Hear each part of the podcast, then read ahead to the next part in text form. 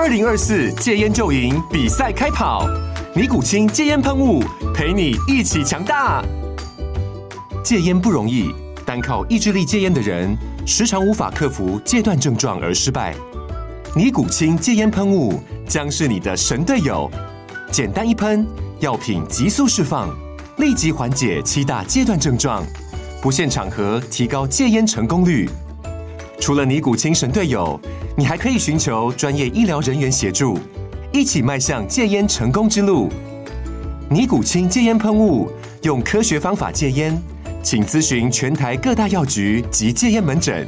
本广告由尼古清戒烟喷雾、卫部药书字第零二七八三五号提供。嘉安嘉护股份有限公司，台北市中山区民生东路三段二号十楼，北市卫药广字第一一三零三零一九零号。尼古清戒烟喷雾，相伴每个新开始。这个小一的社团里面就会特别讨论到的是说，哎，要上小学了，他是不是应该要学注音？是不是要该学正音？是不是要该学写字？我觉得它是适合零到九十九岁都可以看的，因为绘本呢，它必须在有限的篇幅中，然后用很优美的这个文字，它的文字其实都是非常有文学性的。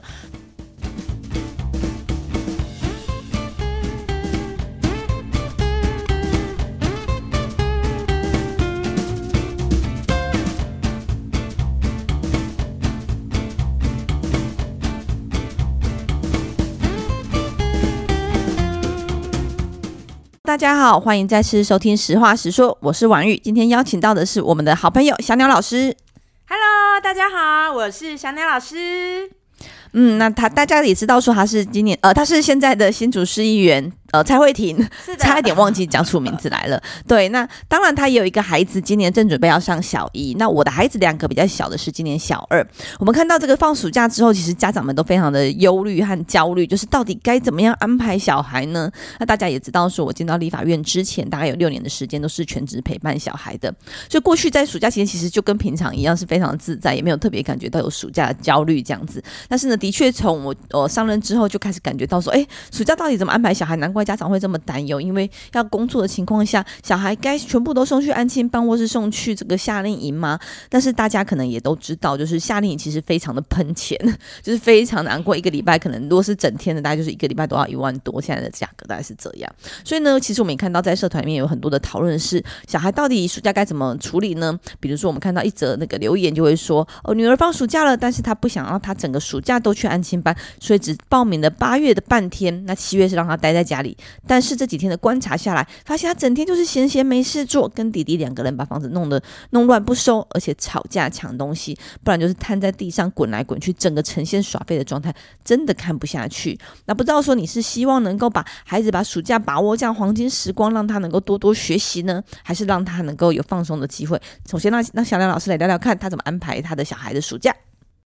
我先来分享一下，因为我的女儿呃今年是大班要升小一，那其实面对这样的暑假，呃，我觉得我自己的安排是因为毕竟我跟我先生也都还要在工作，啊，我先生也是很忙碌的工程师哦，所以我安排了呃七月份是让他在幼儿园的这个夏令营，那幼儿园在夏令营的时候，他其实安排了蛮多的活动，比如说音乐的这个律动啊，或者是儿童防身术。然后也有一些数学游戏或者是画图什么的，那我觉得还蛮多元的。那的确像婉玉委员刚刚说的，其实真的暑假非常多的这个爸妈安排让小孩去夏令营，那夏令营都非常非常的呃不便宜，不便宜，真的好不便宜哦，有音乐的更贵哦，可能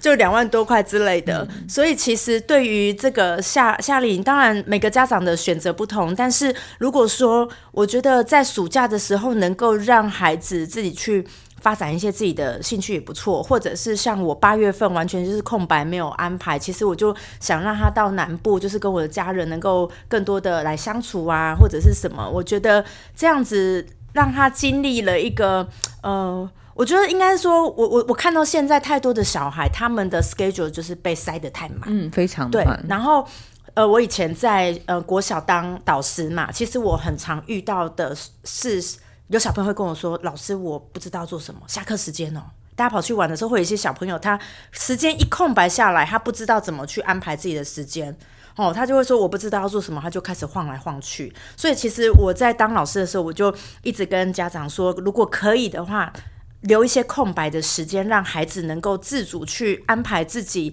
呃的活动，不管是动的也好，静的也好，在这些没有被安排的这一些空白里面，有的时候孩子反而能够发展出自己的兴趣，甚至你觉得他放空没有做事也好，因为他可能。他真的是需被塞满，需要放空，或者是他可能在想一些他脑袋中的一些呃想象世界啊什么的。所以我，我我认为这个东西是呃很多爸爸妈妈可以来思考一下，我们怎么样让孩子给他一些空白，然后让他能够自主长出自己的样子。我觉得那是蛮重要的。嗯，那但因为我们跟小亮，我跟小亮老师其实都比较偏向让孩子有一些自主发展的空间，yeah, 所以比较不属于这种会把他计划排满出来，然后一定要定满的那种。因为我觉得大概也跟我自己的成长环境有关。我小时候其实也是整个暑假都在家里自己闲得晃来闲晃去，对，其实蛮享受那个暑假的时光。然后像我自己国小就开始会有，我们我们家其实很早就有微波炉，所以我自己弄食物啊什么，嗯、其实我觉得蛮好的。对，那当然我觉得还有安全上的考量了，所以其实就会很犹豫，说到底要不要让孩子自己待在家里，还是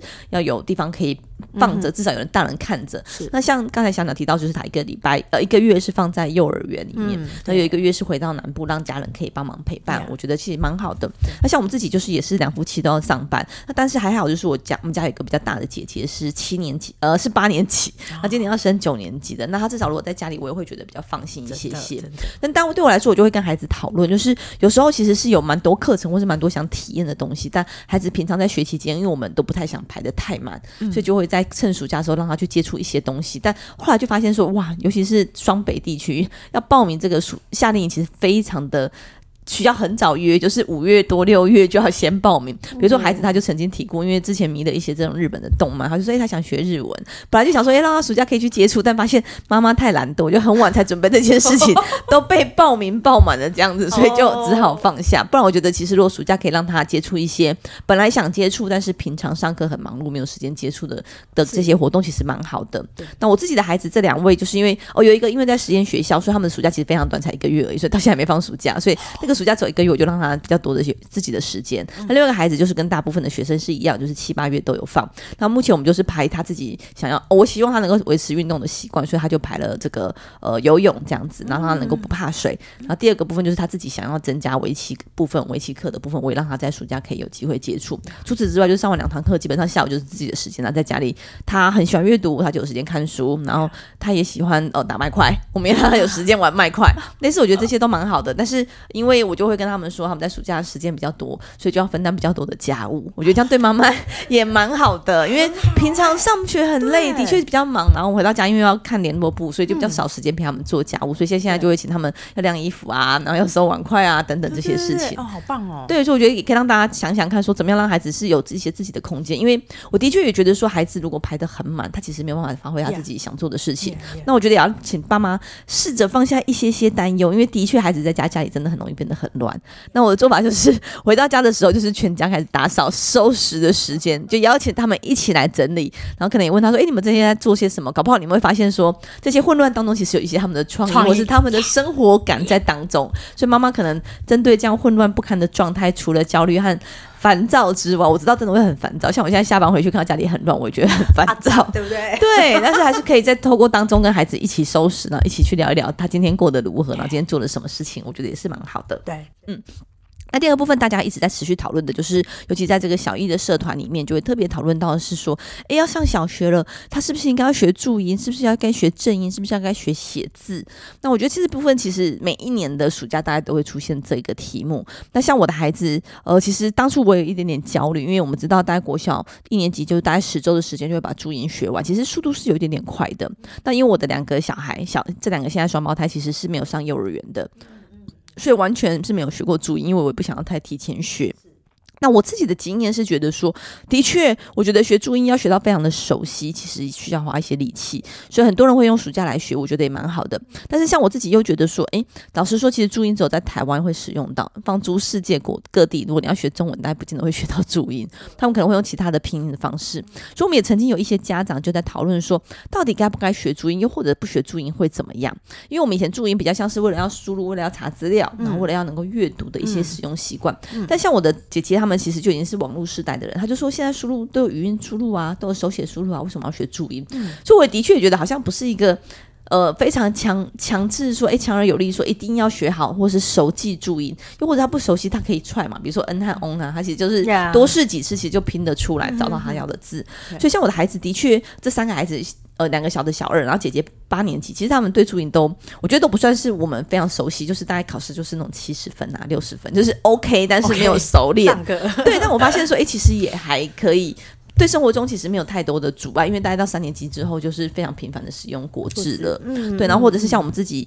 老实说，长大之后对注音也没有考学这么熟悉啊，又常常也拼不出来，嗯，所以我倒是觉得大家可以稍微放下一下，就如果你当然希望小孩很熟悉，我觉得是好事，但是如果孩子真的学不好，我觉得对于注音这件事，我觉得也不需要这么的焦虑，不如就让他们好好的快乐学习，就是真的对学习感兴趣，那保持这个热情，我觉得比较重要。那不知道小鸟的看法如何？哦，好。哎，你上聊天速度也都这么快吗？好，我可以再慢一点。这就我觉得好，来分享一下。嗯，因为其实我自己本身呃，大学就是念语文教育系。对，所以语文教育是呃有含中文、英文或者是乡土语言，嘿，就是关于语文的教育。那我自己在呃当国小老师的时候，其实长期在低年级，所以就是教那个小朋友上来念注音。那我其实我先从老师的角度来看哦，其实。很多幼儿园或爸妈会让小朋友提早学注音嘛，那小孩可能幼儿园就已经注音都很会写了。可是其实像幼儿园的注音，我觉得每一个幼儿园教注音的方式都不太一样，那你也不知道孩子学的怎么样。像我女儿是到。大班的时候才有一些注音的习写作业，可是在学校不知道老师怎么教，那就变成说我在课堂中有些是完全没学过的，有些是已经学过，然后以为自己很会了。那可能在课堂中他就觉得啊，这个我都会了，这个好简单。他上课的态度跟积极度就会变得不是那么好，那有可能会影响同学，就是他就不是那么认真上课。但是其实你再问他一些问题，比如说像结合韵啊，或者是三拼的东西，他其实不一定那么熟。可是他会误以为自己已经很会了，所以那就变成说，在习写注音的这个部分呢，他反而没有那种完全没学过注音的小孩学习来的扎实。对，所以其实我我自己我自己在新竹啊，其实很多的那个东区妈妈们啊，就是在很多竹科妈妈，他们都会说小孩要赶快学注音啊，不然上国小会那个跟不上啊什么的。其实国小有十周的注音，像我以前都是扎扎实实的教完，然后甚至。不见得教完小孩就会，但是就是不断的练习操练，我觉得让孩子慢慢的来跟上。但是呢，呃，我觉得就诚如刚婉玉讲的，现在呃，我们这个世代呀、啊，呃。语音输入，或者是手写输入，或者是呃什么的，其实注音到最后它就是的确是一个过渡的工具，对。但是我觉得，如果在注音的这个基础打得好的话，的确像他要自自自行阅读一些桥梁书的时候，他可以透过注音，然后来呃不用大人的辅助或陪读，他就可以进入那个书中的世界或得到一些知识。好，所以我觉得这个注音呢，我觉得家长在学龄前真的不用担心太多。对，真的不用担心太多。那我觉得孩子基本上像我们班之前完全没有注音基础，我没有念过幼儿园的孩子，大概一个学期后都可以慢慢跟上。对，所以一开始在抄写联络簿的时候，可能会有点慢，或者是来不及。呃，但是我觉得到后面其实都是跟正常小朋友是没什么两样的。嗯，我觉得其实像我们小时候，的确有一些老师会说：“哎，他们都学过了，好，那我们就很快跳过，或是很快教过。嗯”但我觉得现在以我的孩子的经验，其实大部分老师都还是会愿意陪伴孩子，嗯、就是比较理解孩子，因为。呃，即便就是都学过注音，我觉得每次每个孩子在学习的速度上，每一个科目上，其实都会有快有慢。是啊。那我觉得现在老师其实都蛮愿意尊重孩子的发展，又或者是说很能够理解这个部分，能够等一等啊，或是说给他一些空间，所以比较不会用太强力的逼迫的方式在学习。所以我觉得蛮好的。嗯。那刚才有提到说，其实注音是阅读的基础这件事情，的确有很多人会因为这样的角度，所以觉得哎，学注音蛮好的。我也觉得是，但就诚如我刚刚所说的，就是每个孩子在学习上的节奏真的会不一样。因为我们家的姐姐她其实。是呃，在幼儿园阶段就是非常大量阅读的孩子。那当然那时候我们比较有空陪她 大量阅读，所以她其实很早就认识很多字了。嗯、所以我就会发现她学习注音的意愿就真的相对比较低落，嗯、因为她已经可以阅读了。嗯、他其实甚至在小一她就可以看没有注音的书了。嗯、对，所以对她来说，她其实就觉得没有那么必要，嗯、或是她那个动力就没有那么强烈。所以比起来，的确也是三个孩子里面姐姐的注音学的特别的慢，然后也特别的不扎实。但我觉得这就是刚才说到的，就是如果她生活上应用也 OK，、嗯、然后也没有造成困难，然后阅读上也非常的 OK，因为即便到现在他阅读也是非常的顺利，嗯、所以我就觉得不需要特别的焦虑。Yeah, yeah. 那我自己比较重视的就是我觉得握笔蛮重要的，就是如何把字写好。嗯、但是呢，我之前开始会陪着孩子去。把一笔一画写好，然后觉得笔顺很重要，老师会说握笔正确，笔顺正确，字就会写得好看。那孩子就跟我说：“哎，可是爸爸妈妈，你们的字都很丑哎，为什么我们字要写好看？”哎，突然语塞，这样没有办法。呃呃呃呃，对对，就是因为我们字不是很好看，所以希望字可以写好一些些。但我觉得就是过于不急啦，就是说如果可以，孩子愿意练习呢，可以陪着蛮好的。那我自己会比较担忧的是，我们看到有一些孩子因为写字不正确，或是握握笔正不正确，老师加上家长的焦虑以及担心落后的恐惧，所以会让孩子就是觉得说，诶，他是不是有一些职能职能障碍，要他们去做一些职能训练，那物理治疗等等的部分。我是觉得，呃，真的也不用太过焦虑，就是有时候陪着孩子学习，不要让他们一开始一直深陷在我自己做的不好，然后我非常害怕我不如人的这样子担心当中，我觉得是比较健康的。哎，在这边我也想分享一下，就是其实说像刚刚的呃握笔呀、啊，然后注音还有笔顺教学，其实爸妈真的不用太急着我要教会你的笔顺，因为这个小一进小一后他们会有生字语词本，那其实里面老师都会扎扎实实教小孩笔顺。那如果爸妈自己教，有可能还不一定教得正确，所以就的确交给专业的老师。我反而会建议有在暑假的时候，因为呃注音十周后就是开始学国字了，可是小孩就开始每天作业都要写很多的国字。但我觉得在暑假这一个比较有余裕的这个阶段，其实像我以前，呃，在国小教国字的时候，会带小孩做字感教学，嗯，就是每一个字，比如说它可能是从甲骨文一个图文演变而来的，每一个字，比如说像木啊、水啊，它过去都是从一些流动呃那个对象形文字甲骨文的形象演变过来的。那我觉得在这个阶段，其实现在孩子很幸运的是，其实现在非常多的出版品或者是图画书，它有呃这方的这个关于文字学啊，或者是呃图文字的这样的一个呃补充教材。那我觉得反而让孩子。在暑假的时候，他可以不是学写字，而是先去观察这个字，画这个字，然后原来这个字它慢慢会演变成国字是这样子的。我觉得在暑假是比较有时间可以做这件事。那如果孩子对字长出了那个兴趣跟喜欢的话，那至少在进入小一的时候，他不会那么讨厌写字。因为我在小一最重要的就是我们不要打坏孩子学习的胃口。好，如果一下塞太多东西的话，小孩因此厌恶，那我觉得对他反而是揠苗助长。嗯，的确，像这个质感。我觉得也是因为有了孩子之后，我才有接触到的东西。那当然，有些学有些单位，它其实有一套非常完整的课程在教质感。但像我自己，我就觉得说。嗯，要每天如果要送去上字感课，也是一种压力啦。所以，所以其实，在房间的确有非常多的教材，或是所谓的文字的故 事，里面就很多解释说，哎，这个文字怎么来的？嗯，那我觉得孩子对文字有感觉，我觉得其实蛮好的，他就能够保养这样，保持这样的兴趣，我觉得其实不错。那我觉得要提醒大家是说，其实现在有这个课纲以及这个呃学习能力指标或是学历指标，那其实都会告诉大家说，可能在几年级要学会什么样的东西。那我自己觉得说，不用一直想着说，哎，我要提前，我怕落后，因为就刚才说到的，就是孩子的学习有快有慢。那其实只要在这个教育部规定的这样子的进度，教育部建议的这样的进度当中，其实提前一两年，延后一两年，我觉得都是一个还算正常的状态。那当然每一科会不太一样，像有的孩子可能数理科就可以超前一点点，语文科就落后一点点。我觉得在这个合理的范围里面，其实家长都不用太过担忧，不然就会变成说，哎，六岁要学的东西担心跟不上，所以五岁学，五岁又发现，哎，大五岁都会了，四岁学，四岁都学不上，三岁学，其实这样反而不没有让孩子好好发展。那我刚刚有提到说，像我的夏令营就是有特别安排游泳，是因为。我自己觉得，就是健康真的是一辈子的事情。我很希望他们能够拥有良好的体力，才有办法好好的学习。所以，我其实还蛮坚持。尤其是我们看到有很多孩子，因为进到国小之后，体力因为要上课的关系，其实很容易大幅度的就下降和退退退缩这样子。所以我其实很有意识的，在进入国小之后，还是希望保持足够的运动时间。所以，尤其在暑假的时候，我觉得蛮可以让他们把体力练上来。这是我自己的看法。没错，没错，我我非常认同王毅委员的说法。因为其实啊，像像我以前小一的时候，我很常派的作业呀、啊，就是我我觉得其实就是可以在暑假发展的能力。第一个就是做家务，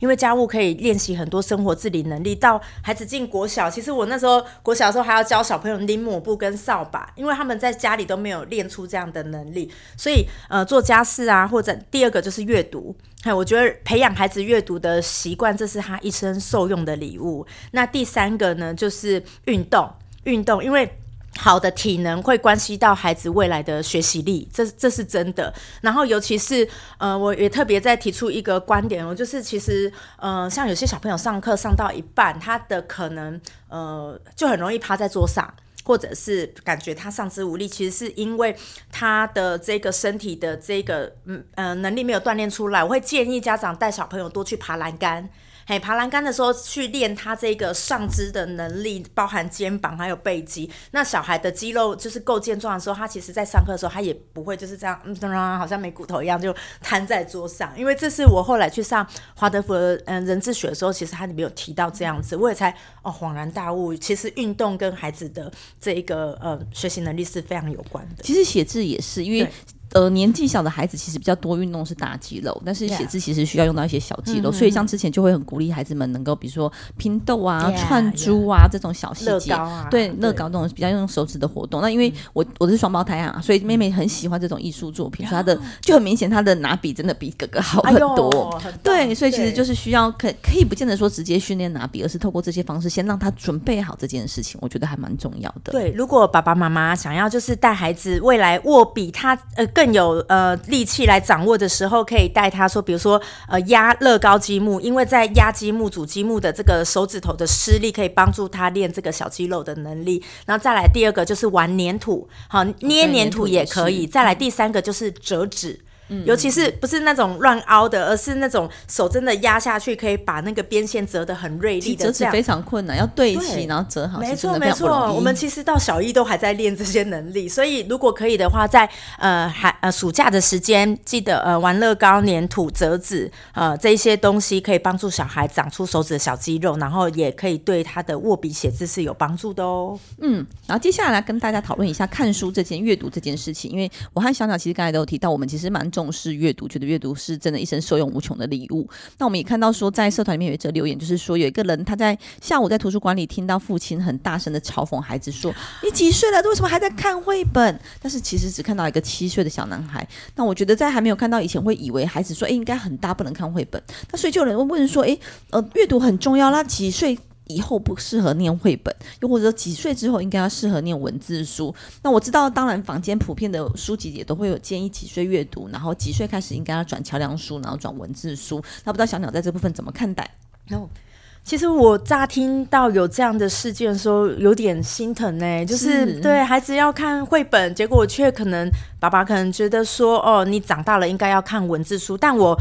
坦白说，我自己到现在还是很爱买绘本，本，因为其实绘本我觉得它是适合零到九十九岁都可以看的。嗯、因为绘本呢，它必须在有限的篇幅中，然后用很优美的这个文字，它的文字其实都是非常有文学性的。然后再来就是绘本里面当中会搭配这一个图的那个呃图文的那个配合嘛。那其实，在这些图里面都有非常多的细节，然后让孩子去锻炼这样的一个想象力。所以我觉得其实。绘本是一个非常有艺术性的读物，而且它其实。呃，它蕴含了非常多的一些呃价值观啊，或者是一些议题在里面，所以我非常非常的喜欢用绘本去带孩子去领略一些呃事情，所以我我认为绘本其实应该是零到九十九岁都可以来看的，对，所以其实我觉得重最重要的是怎么样为孩子挑选合适的绘本。嗯、那当然我自己都会先看过内容，觉得哎这个内容，比如说它有符合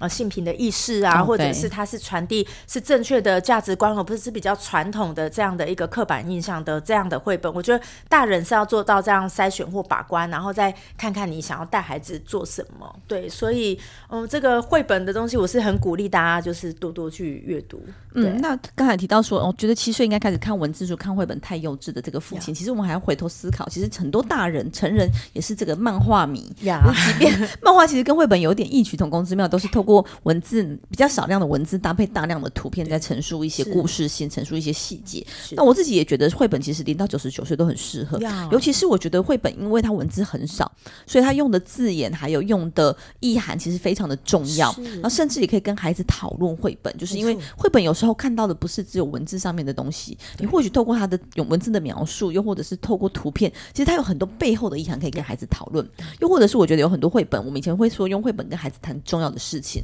比如说战争，比如说病毒，比如说疫疫情，其实都很难用。呃，又很怕用太严谨或是太认真的态度让孩子对这件事情非常的恐惧。那我觉得很多绘本其实是蛮好的工具，是透过一些比较呃简简单的描述，但是其实里面内容非常的多。那你可以跟孩子聊聊聊说，哎，你看到了什么？你听到了什么？那我觉得他他不单单只是阅读文字本身，或是看图片本身，还有很多是孩子怎么思考这件事情。所以其实很多家长也会一直，呃，我身边有很多家长会说，哎，不知道跟孩子聊什么。那我觉得绘本其实是一个蛮好的方式，说，哎，你看到绘本以后，你想到了什么事情？你看到了什么东西？然后我们进。而来做一些讨论，我觉得蛮好的。那像我自己过去，其实包括我自己以前在看绘本的时候，会发现说，诶，很多时候它这个文字背后的意涵，我不见得能够领略得了。其实有很多很深奥的东西。是。那像我过去跟呃新佳慧其实算认识，然后也算有一点点熟悉，就透过他的介绍，又或者是现在是林真美老师，过去他们两个是一起在不同的领域上、不同的角度上来推推荐绘本，来解说绘本。那现在因为新佳慧老师就是不幸离世了嘛，那林家林真美老师还是持续在推动这件事情。我觉得大家也可以去看看他们一些。跟绘本有关的书，我会发现说，我有时候读他们的文字，读他们的介绍，才发现说啊，原来那本绘本我这么熟悉，原来它背后还有这个意涵，在我却不知道。那我所以其实绘本真的很适合零到九十九岁，而且我觉得很需要，也很适合大家更进一步去了解绘本后面想表达的东西，我觉得是蛮好的。是，然后像比如说绘本到文字书中间啊，其实像小孩如果提早认字或什么，其实在中间还有一种叫做桥梁书，嗯，对，那它就是呃文字跟图文是介于在呃文字书跟绘本中间，那有的是有。有注音，有的没注音。那其实我觉得，呃，家长也不妨就是根据孩子的程度或能力，然后适当的为他们挑选一些桥梁书也不错。嗯，那我觉得跟以前我们那个年代真的不太一样，是现在图书馆非常的比较普及，然后书籍量也非常的大。对。那像我觉得以前会觉得说，哎，有城乡差距，可能乡间或者是非都市的地方，可能比较没有图书馆，或是书比较不好。那我发现没有，因为我小时候的，我们小时候才出苗栗的时候，我们会特地离开苗栗市的图书馆去别的乡镇借，因为发现那个乡镇可能。因为家长比较不知道，所以那边的书都超级新，然后超级多，哦、所以我们都会特别开到非都市的地方去借 书。对，所以其实图书馆可以很可以利用，因为我觉得家长有时候也会担心，或者是不舍得，就是我买了书小孩不看好浪费，就会想逼迫逼迫孩子念书。那你不如就是去图书馆借书，反正我想法就是我借十本，你看一本就觉得 OK。因为有时候真的要适合孩子的口味，就是我我也常常会乱借，不是乱借，就是借一些我觉得很适合的书，但孩子不见得有兴趣。对，但是就发现说，哎，这样至少不会心疼。因为真的借了买了，孩子不看，你会有点点心疼。对，那像我自己在姐姐，因为我刚才有提到说，我们家姐姐其实阅读的很快，所以她在国小的时候就呃幼稚园的时候，其实就看了一些呃非文字的呃非非注音书，又或者非绘本的部分。嗯、所以我其实那时候还不太认识桥梁书，嗯、就发现说，哎，桥梁书蛮好的，真的是一个过渡式，因为它字比较大.然后也不会这么的辛苦。包括说它可能一页字比较多一点点，但是也不会多到整面都是文字，所以是蛮好的。但我也发现说，因为我的孩子两另外两个孩子是没有上幼儿园的。就发现说阅读这个东西好像也不太如我想象的这样，嗯、因为我们家的这个弟弟呀、啊，他就是有一阵子，他就大概接近快一学期，接近快一年，都一直在这个漫画里面，就是一直一直哆啦 A 梦，一直一直在这种各种漫画当中，我都会有点担心说，哎，他到底有没有要看文字书？已经一年级快结束了，他什么时候要开始过渡到？虽然我会焦虑在心里，但有一天我突然发现，他就开始拿起了这个修炼，修炼就是一个大部头，就是算是一个很多集的小说，然后里面满满都是文字，他就直接从漫画。跳到这个修炼，我就觉得，呃，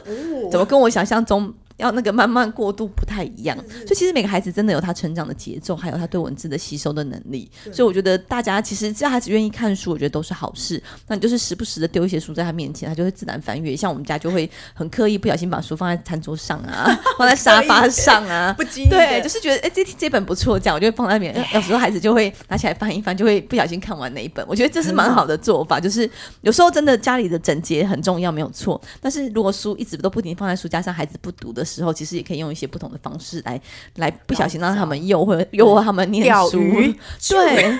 对，我发现一些孩子真的，你放十本在沙发上，他可能就会阅阅读的两三本。我觉得这也是蛮好的做法。但是就是的确沙发会稍微乱一点啦，但是在你可以接受的程度，可以让孩子有一些不同的选择。对对对，我觉得婉月分享很棒，因为我以前其实我到国小都还是看哆啦 A 梦，然后就突然就跳亚森罗平。哦，对啊，亚森罗平也是字非常多。对，到四五年级就读聊斋志异。哦，就是那种，哦、好快，好快，就反正就是，我觉得就像我跟你讲，因为我爸妈也是非常爱买书的人，嗯、所以我们家到处都有书。那甚至还有在书柜里面发现一本《怎样做父母》，我就想说我自己读一读，我爸妈就不用看了，我就自己先